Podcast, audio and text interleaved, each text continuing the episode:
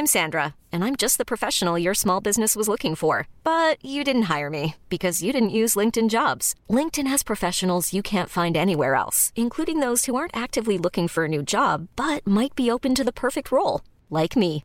In a given month, over 70% of LinkedIn users don't visit other leading job sites. So if you're not looking on LinkedIn, you'll miss out on great candidates like Sandra. Start hiring professionals like a professional. Post your free job on linkedin.com/achieve today. J'avais un parrain qui pour moi était l'homme le plus chic. Je me suis dit, je veux habiller comme ça. Je me suis battue depuis deux ans pour ces robes courtes, parce que je trouve ça indécent. Je pense que l'élément principal de cette mode est la jeunesse. C'est affreux tout ça.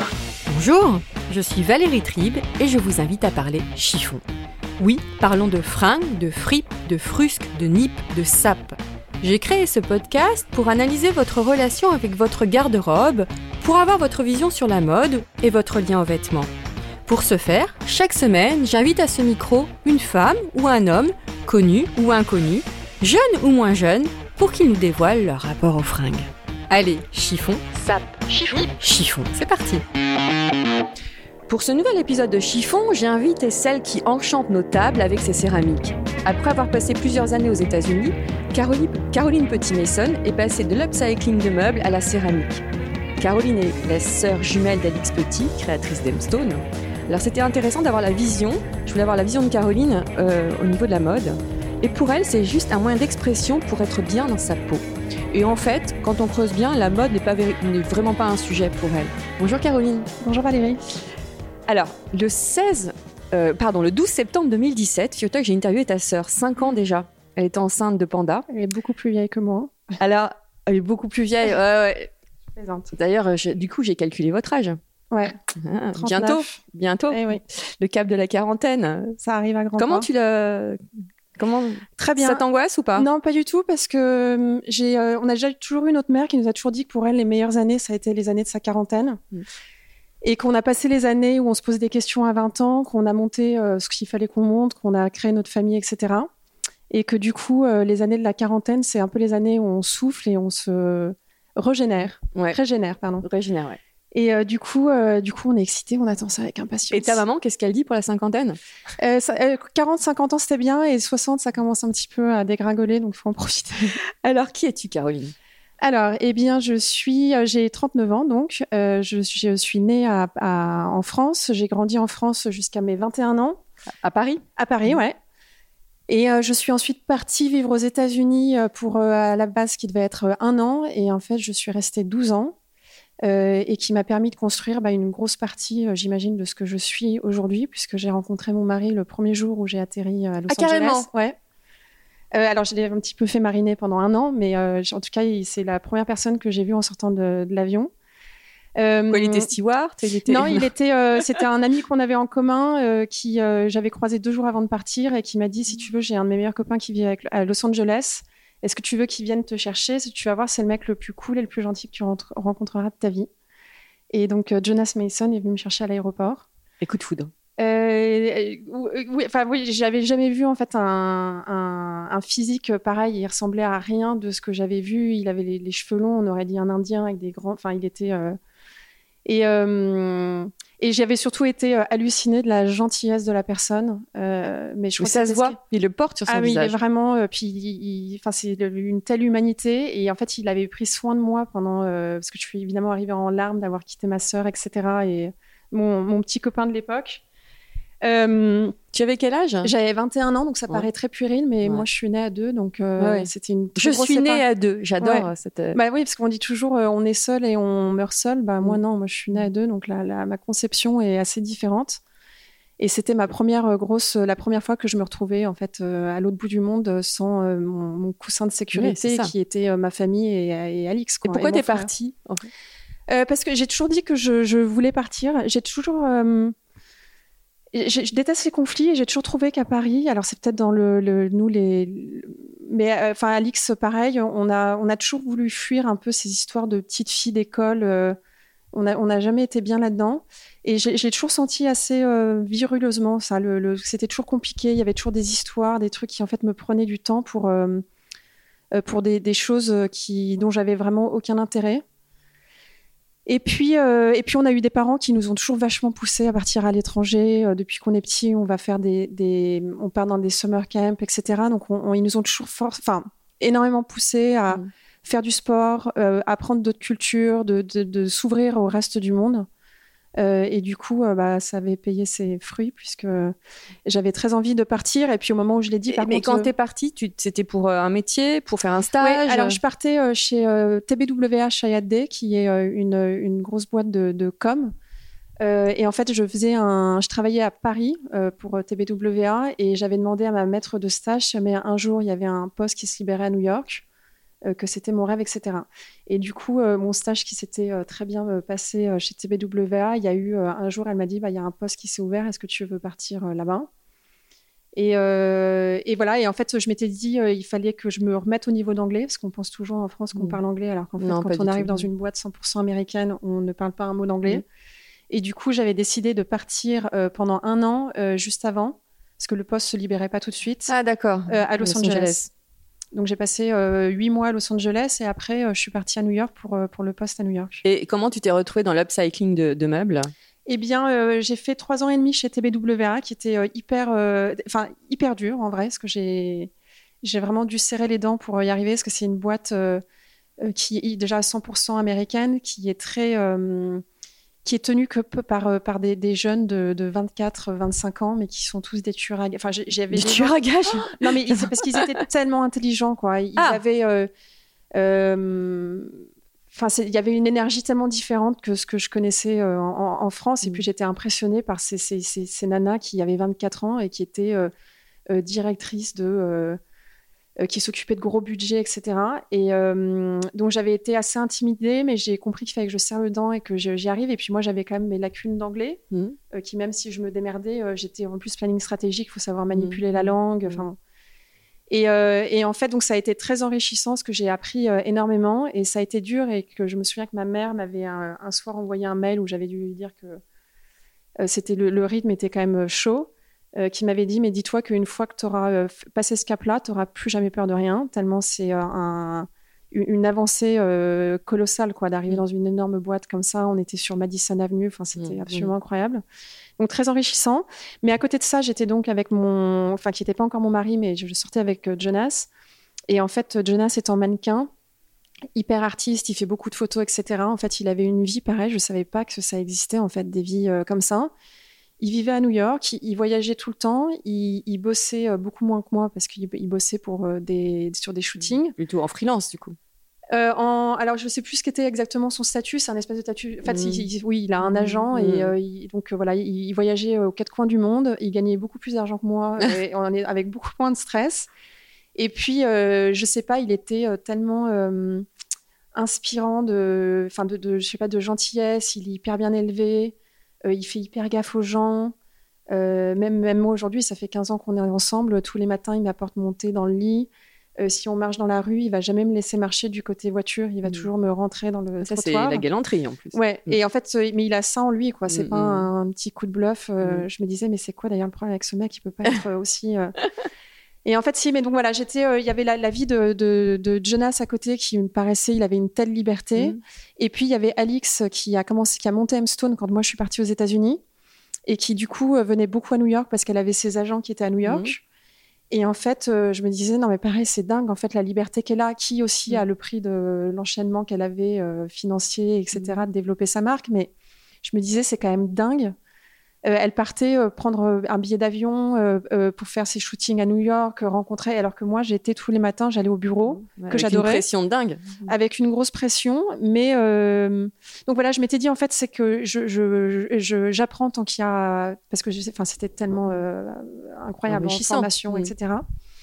Et puis un jour, euh, bah, je crois que j'ai eu envie de, de, de- de sortir de, cette, de ça. Et surtout de me dire qu'en fait, cette la forme vie de euh, zone de vite. confort en fait. Oui, mais part. alors j'ai jamais été encore en zone de confort Mm. parce que j'allais quand même tous les matins. Alors je dis pas la boule au ventre, mais Mm. j'y allais. euh, j'ai jamais été en zone de confort parce que euh, bah, parce que déjà je suis hyper perfectionniste, donc je sais que le travail euh, demandé, moi j'ai jamais pu rendre un truc qui était à moitié fini. Mm. Donc si je finissais pas, il fallait. Enfin j'étais soit à 6 heures du mat au bureau, soit je restais jusqu'à 20, euh, 20 jusqu'à minuit, quoi.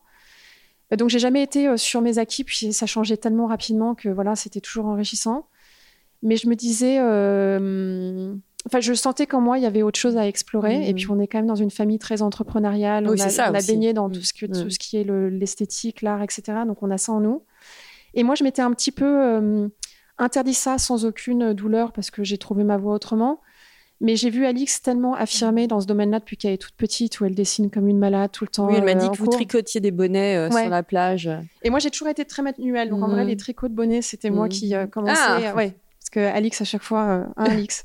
Voilà. Je prends le crédit non. de mes petits bonnets, là. Euh, mais voilà, Alix était très, euh, très artiste. Moi, j'étais très manuelle. J'ai toujours bricolé des trucs avec mes mains, etc. Et en fait, euh, bah, je pense qu'une fois que, après TBWA, ou en tout cas, je me suis dit est-ce que, c'était clairement le moment où moi aussi j'avais des choses à, à voir.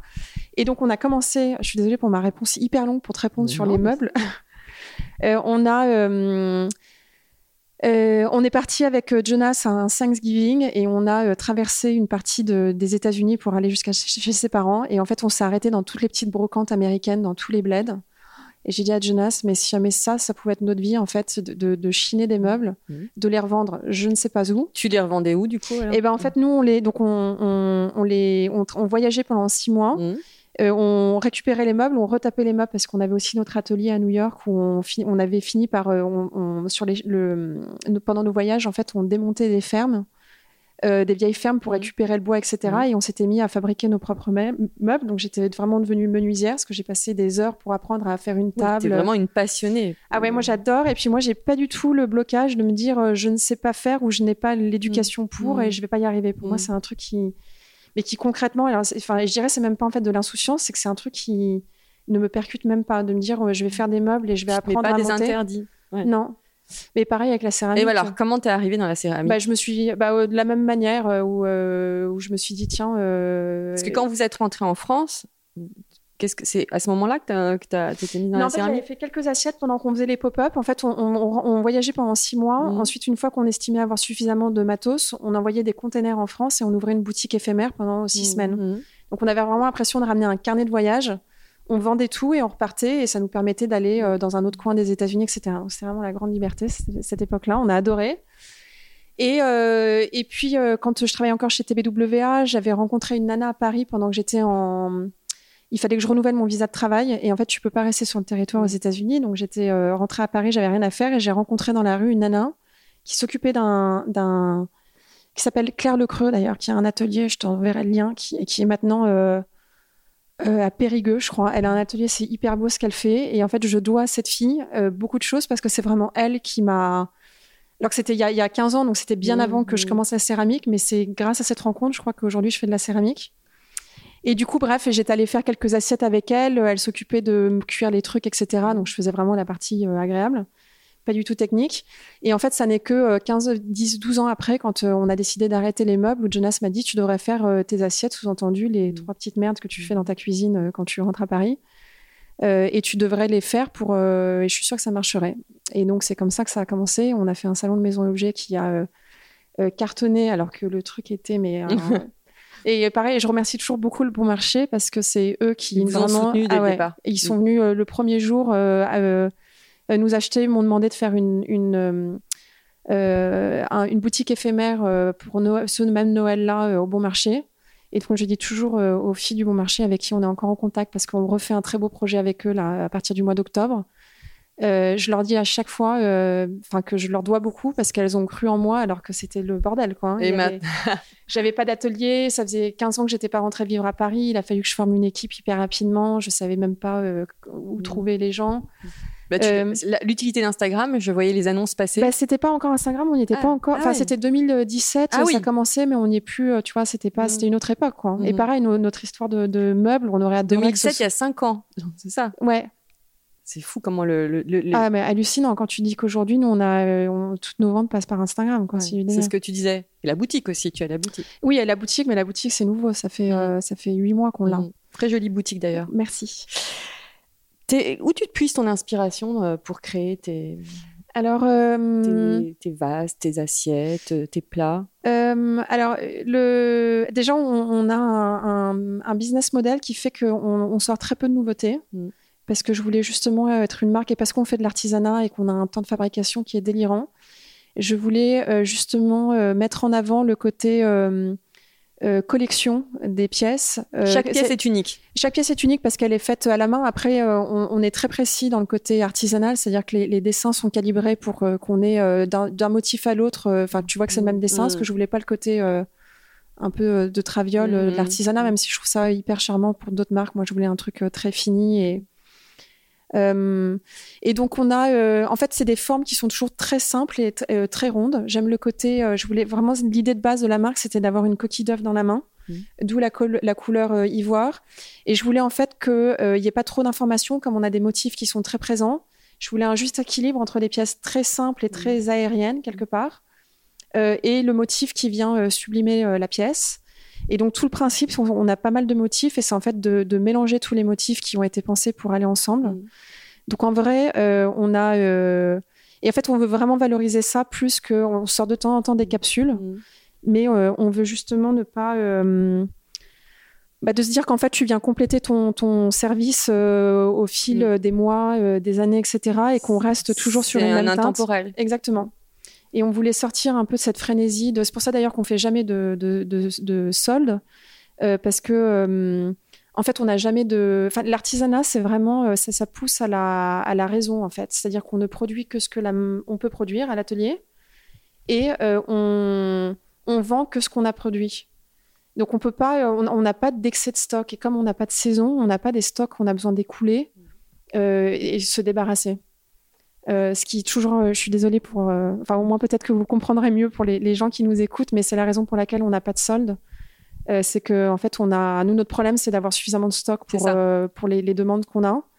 Et, euh, et puis pareil parce qu'il y a un tel temps de travail sur chaque pièce que c'est pas C'est c'est possible. intéressant et ça justifie, ça peut justifier les prix aussi. Oui, surtout qu'on n'est pas, euh, on n'est pas euh, pour du de l'artisanat, on n'est pas hyper cher hein, quand parce qu'on est aligné sur beaucoup d'autres marques. Mm.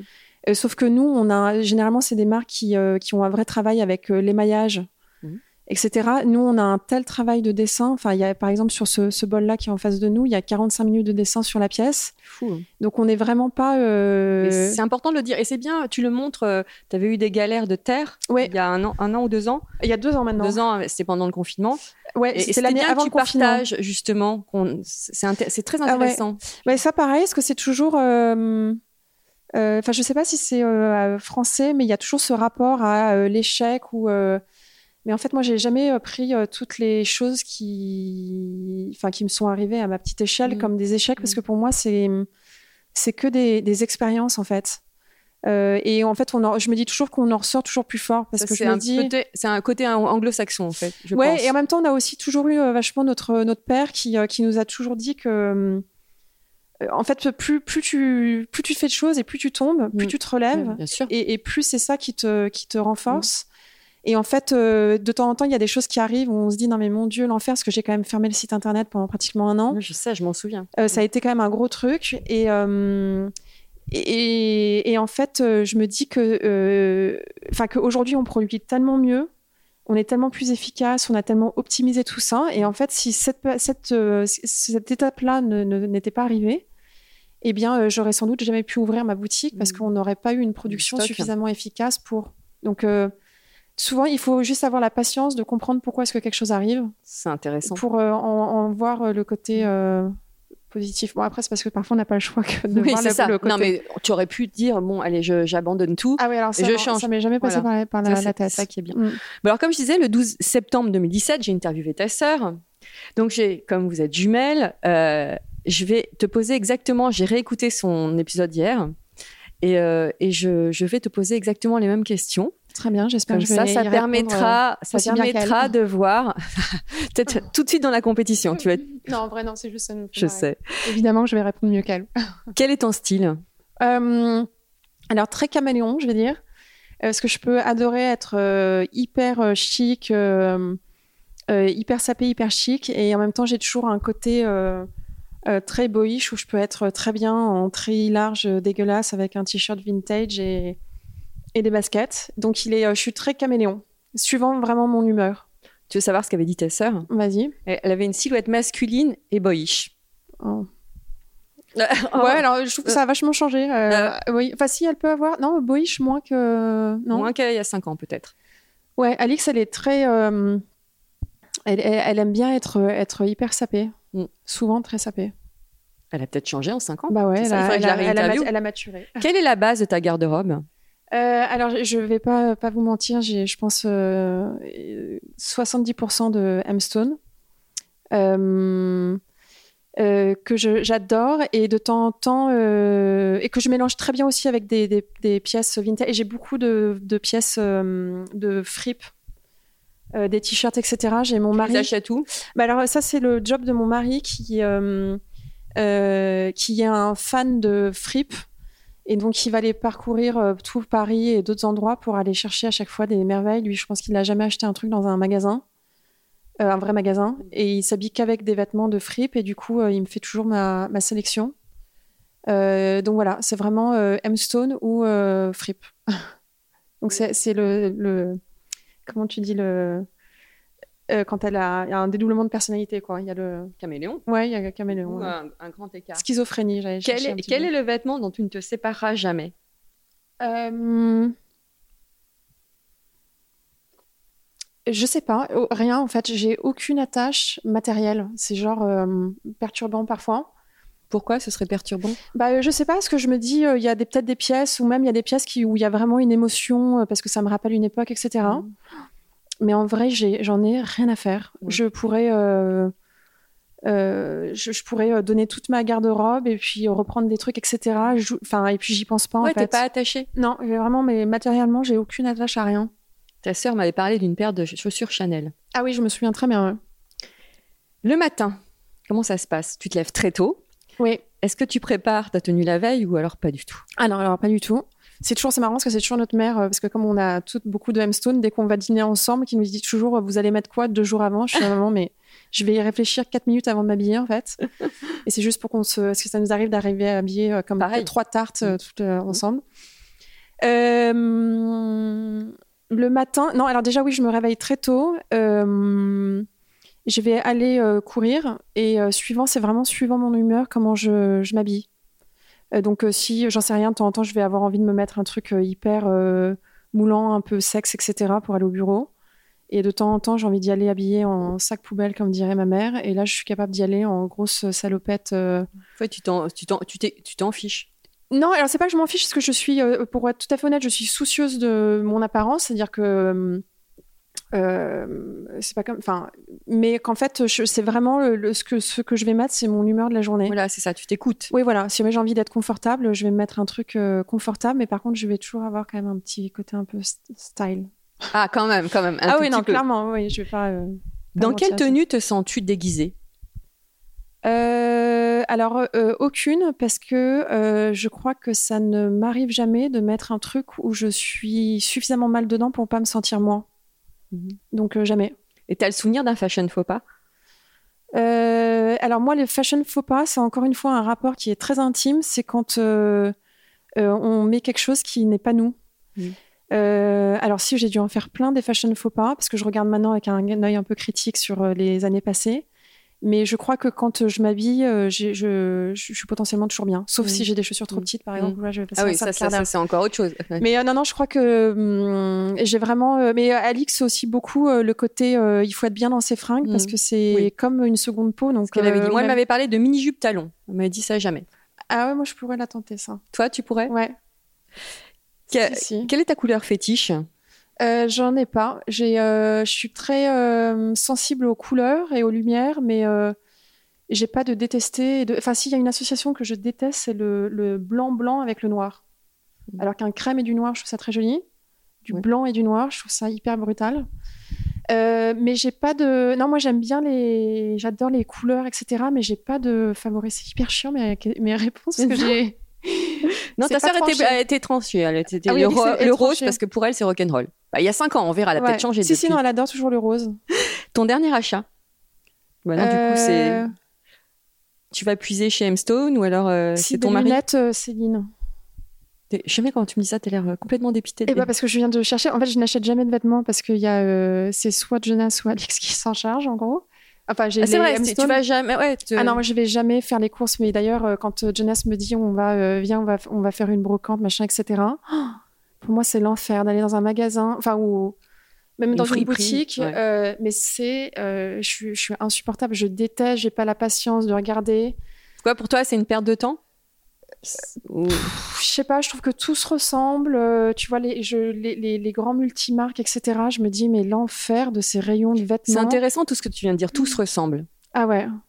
Je trouve qu'il n'y a pas de, il y a rien qui me qui me m'émeut. Je trouve que de temps en temps quand il y a une belle pièce, je trouve que les, les prix sont délirants. Enfin, je sais pas. J'ai pas un truc où je me dis euh, waouh, j'adore. Hmm. T'es pas du genre à feuilleter les magazines, à se dire tiens, du je veux ça. Ah et, et ton rapport à Instagram Est-ce que tu scrolles beaucoup tu... Non, je scrolle beaucoup euh, de la bouffe, Hmm euh, pas du tout de la. Mais j'ai genre euh, et d'ailleurs je suis jamais targetée. C'est marrant par des marques de. Ah si, je me fais targeter par des hum, des marques de, de, de tenues de yoga et de, Oui. de running. Donc toutes mes tenues à chaque fois. Et d'ailleurs, je suis m'excuse aussi, j'en profite pour toutes les personnes qui me demandent à chaque fois mes leggings. C'est qu'en fait, c'est des marques qui me targetent sur Instagram. Mhm. Au bout du troisième, ils ont suffisamment poussé le truc. Je me dis, allez, c'est bon, je craque. Mais c'est des marques qui ont des noms euh, complètement. euh. Enfin, donc je Mhm. connais pas. Et en fait, il n'y a pas les noms dans les étiquettes. Donc Mhm. je ne sais pas les noms des marques. Donc je m'excuse quand je vous réponds que je ne connais pas la, la marque de mon legging.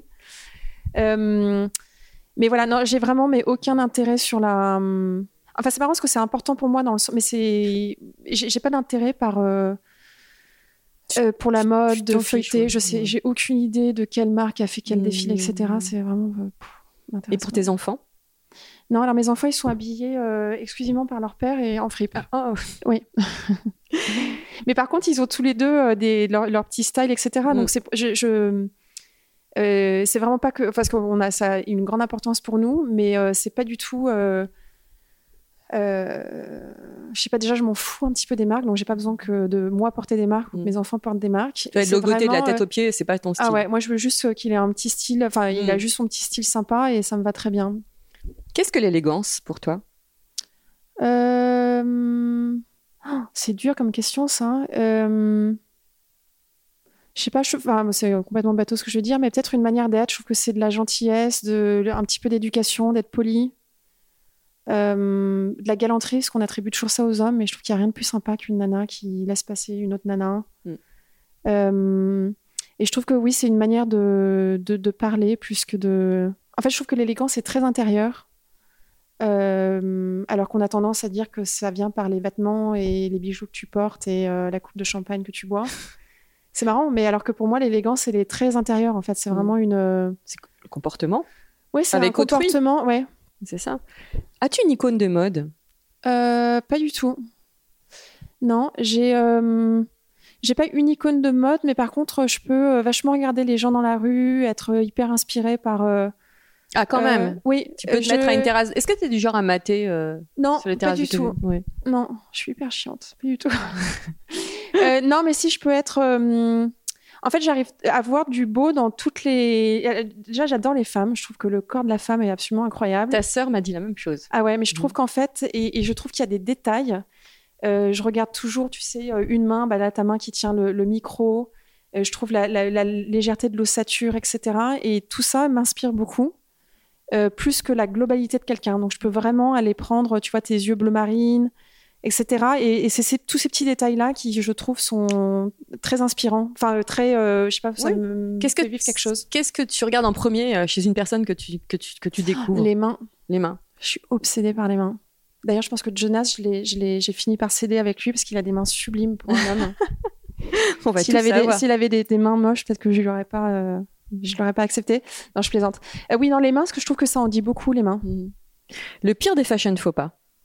Euh, bah, porter des vêtements dans lesquels t'es pas bien. C'est pour moi parce que je trouve que tu le vois tout d'un coup, euh, t'es mal, tu tires ton t-shirt, tu sais pas comment te tenir, etc. Et ça, pour moi, c'est le pire. Alors toi qui as vécu à New York pendant longtemps, qu'est-ce que tu penses du mythe de la parisienne? Eh bien, je pense qu'il est euh, très réel dans le dans l'image, mais je pense qu'il manque terriblement de renouvellement et de prendre un peu de risque. Mm. C'est-à-dire que je peux, euh, ça marche toujours, hein, la petite silhouette euh, Jane Birkin. D'ailleurs, c'est marrant parce qu'elle est pas française. Enfin, bref. Elle est anglaise, hein, ça Oui. à chaque fois on la cite, mais je le dis, elle Oui, est mais anglaise. tu vois, ouais. mais voilà, je trouve que ça manque euh, vachement toujours. Enfin, je trouve ça très. hum, Comment tu dis euh, Ça marche très bien. Mm. T'es- Tu regardes toujours parce qu'il y a un côté, euh, je sais pas. euh, Enfin voilà, on sait ce que c'est cette image. Mais euh, je trouve que parfois, il faudrait se renouveler un peu. C'est toujours ce qui manque un peu, je trouve, à Paris, c'est le renouvellement de, des, des styles et puis de prendre un petit peu de risque et d'arrêter de ressembler à tout le monde. Tu me disais en- avant l'émission que, tu, que les gens sont assez moutons quand même et veulent tous se ressembler. Bah, moi, j'ai vraiment euh, l'impression, et alors je pense que c'est complètement décuplé, peut-être que les- on a toujours tous été comme ça, mais sur les réseaux sociaux, cette espèce de truc, du moins de truc qu'on porte, c'est quoi ce que tu portes, la marque? Et en fait, je trouve que. euh, et puis pareil, euh, de toujours dire c'est quoi, la- en quelle taille tu l'as pris, etc. Mais on n'a Oui. pas tous le même corps. Et puis je trouve que. En fait, je trouve que hum, euh, que ce soit euh, le, le- comment dire euh, la- mode et la manière de s'habiller, en fait, c'est un moyen d'expression et de créativité comme un autre. Mm. Et en fait, j'ai l'impression que hum, aujourd'hui, beaucoup de femmes ne se font tellement pas confiance euh, que plutôt que se créer leur propre style, Mhm. il faut qu'elles elles, elles- comment dire qu'elles le- s'approprient un, un autre style qui en fait en Mm. soi me gêne pas et que et je trouve ça toujours hyper touchant quand euh, la nana dit ah j'adore euh, votre Mm. style machin Mm. etc mais je trouve qu'il y a toujours un côté un petit peu triste de, de, de- Ça, c'est un conseil que tu donnerais, oser? Non c'est même pas un conseil parce que je, je pense que je, je me le permettrais pas. C'est juste que euh, mais on a la même chose avec les recettes de cuisine où en fait euh, de toujours euh, enfin moi je cuisine de manière très intuitive donc j'ai jamais de, de je pèse pas mes aliments etc et on a tout le temps des questions quand on dit vous mettez un bon filet d'huile d'olive mais un bon filet d'huile d'olive c'est combien de grammes Mhm. Euh, et on dit toujours en- sur les recettes de cuisine qu'on fait de, de- de sortir des zones d'inconfort dans la cuisine parce que c'est censé être un endroit où en fait les sens sont en éveil Mhm. et on y va au feeling. En Mhm. fait, on passe un bon moment et tout. Et en fait, je trouve que c'est un, un- le- la mode est un autre moyen d'expression et que euh, et, et qu'il faut juste l'approprier un petit peu et euh, et on peut s'inspirer de plein de choses, etc. Mais c'est vrai que le, le côté, euh, puis les filles qui disent pas bonjour en disant euh, Mhm. euh, c'est quoi la marque de ça? En fait, pff, Mhm. ça- ouais. Un conseil de basique à avoir dans une garde-robe? Un bon jean, un bon débardeur blanc, j'adore les débardeurs Mhm. blancs, une belle paire de chaussures et une jolie robe. Voilà. C'est la, base Ouais, comme ça, tu as la tenue de la journée et le soir. le soir. C'est ce que tu vas faire quand tu vas partir? Une valise légère avec. euh, Ah non, alors là, je vais partir avec oui, une valise très très légère parce que je vais Mhm. partir avec un, un sac à dos, je crois. Je vais Mhm. mettre euh, quatre robes M-Stone dedans, euh, deux t-shirts. Et... Parce que c'est vrai que l'été, on est toujours habillé pareil. Enfin, hmm. c'est plus les maillots de bain et tout. euh. Tu parlais de cuisine et je te harcèle avec ça depuis quand même pas mal de temps. À quand un livre de recettes? Ah ouais, bah le livre de recettes, j'adorais, parce que c'est vraiment euh, en vrai la, la finalité de pourquoi on, on fait de la vaisselle aujourd'hui. Et non, j'adorais faire un, un livre de vaisselle, on- de, pardon, de recettes, on travaille dessus, mais il faudrait juste que j'ai le temps. Ah, mais ça. Et comme on est une génération qui sommes... euh, euh, qui avons un rapport au temps qui est quand même assez, euh, assez compliqué, on a le temps de rien, quoi. Et il faudrait que je puisse me poser pour, euh, pour développer ça. Mais ça va venir, enfin, c'est en tout cas dans les, Bon. dans les tuyaux. Ça, c'est une bonne nouvelle. Ouais, Alors, pour finir, j'ai demandé hier à ma communauté euh, de te poser des questions. ouais. Alors, j'en ai sélectionné deux. Euh, je te les ai soumises avant. Alors là, je sais que tu intrigues beaucoup de monde et ta sœur aussi. Comment tu fais pour te lever aussitôt avec enfant, boulot et sport? Euh, alors déjà, Je crois que c'est la euh, question. je- je te coupe, c'est la question qui est la plus revenue. Ah bon? Alors je vais percer le mystère. Déjà, il y a un truc de nature, enfin humaine, qui fait qu'il y a des gens qui sont lève tôt et des gens qui sont lève tard. Alix et moi, clairement, on fait partie des lève très tôt. Et Donc le on- monde appartient à ceux qui se lèvent tôt, disait ma Exactement. grand-mère. Et nous, que notre père nous a répété toute notre enfance. Euh, non, donc on est naturellement couche tôt, lève tôt, déjà ça aide. Euh, et après, on a euh, compris le, le, le- l'accompli- enfin, le- la sensation d'accomplissement de faire des choses tôt le matin. Et concrètement, maintenant qu'on a bah, chacune nos boîtes, des enfants, etc., c'est que j'ai pas le temps de courir, à part euh, si je me lève avant que les enfants se lèvent. Donc ils se lèvent à 7 heures, il faut que je me lève à 6 heures si je veux aller courir mes, mes 10 km. Tu cours 30 km par semaine. Ouais, je fais à peu près 10 km, 3 footings de 10 km. Et du coup, euh, je me lève, mais sans réfléchir, parce qu'il faut pas réfléchir. hein. Il faut se lever, enfiler sa tenue, ne même pas se dire je vais juste me faire un thé, etc. Et boum, on sort, de la- on sort sans même euh, se poser une seule question. Et en, en- je pense que les dix premières minutes sont compliquées, mais après d'avoir euh, le Paris qui se lève avec euh, le, la Seine qui est toujours plate comme un lac, les couleurs, etc., c'est suffisamment nourrissant pour avoir envie d'aller un petit peu plus loin à chaque fois, avec un bon podcast sur les oreilles. Euh, Tu cours avec les- en écoutant des podcasts Ouais. je cours en écoutant des podcasts et euh, et ensuite euh, bah, il y a la satisfaction qui franchement moi me transporte une, toute la journée. C'est déjà la sensation du footing dans le corps qui est quand même euh, difficilement descriptible mais assez incroyable, descriptible mais assez incroyable. Et c'est en fait de, de rentrer euh, en ayant fait ça quand mes enfants se réveillent, je leur prépare le petit déj et je vais me doucher pendant qu'ils prennent leur petit déj. Et après, tu vas bosser. Et après, je vais bosser. Et en fait, euh, plus je suis fatiguée, plus je cours. Parce qu'en fait, Mhm. ça vraiment, c'est d'in- d'inverser l'énergie. Et, euh, et du coup, bah, je passe une journée où j'ai l'impression que rien peut m'arriver parce que ça m'a organisé toutes mes pensées. Mm. Euh, et en vrai, c'est le seul moment aussi que j'ai vraiment pour moi, Voilà, le ça. footing. Mais tu fais un peu de yoga aussi. Et je fais un petit peu de yoga, mais moins qu'Alix. Mm. Euh, mais je fais pas de yoga parce que j'étais, quand j'avais mon atelier à Villejuif jusqu'à il y a peu. Donc, je pouvais pas faire des cours pendant Ah, il la- était à Villejuif, ton Ouais. atelier. Ouais. avant qu'on ait la boutique. Et du coup, euh, mais du coup là, je, je m'y remets, mais donc je commence à un stade de, de raideur absolument délirant, parce que le footing raidit beaucoup. Euh, donc j'ai du boulot. Lila demande si tu devais créer une marque de vêtements, quelle serait son identité? Bah, j'en créerai jamais, Au moins, c'est clair. parce que pour avoir passé 15 ans aux côtés de ma sœur qui a créé Amstone, euh...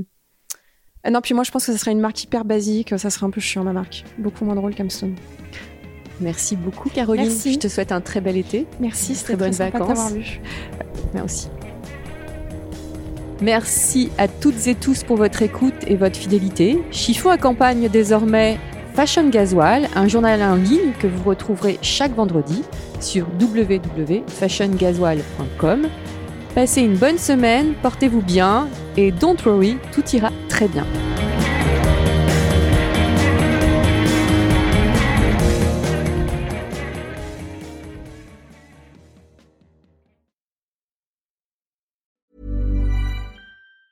Hey, it's Danny Pellegrino from Everything Iconic.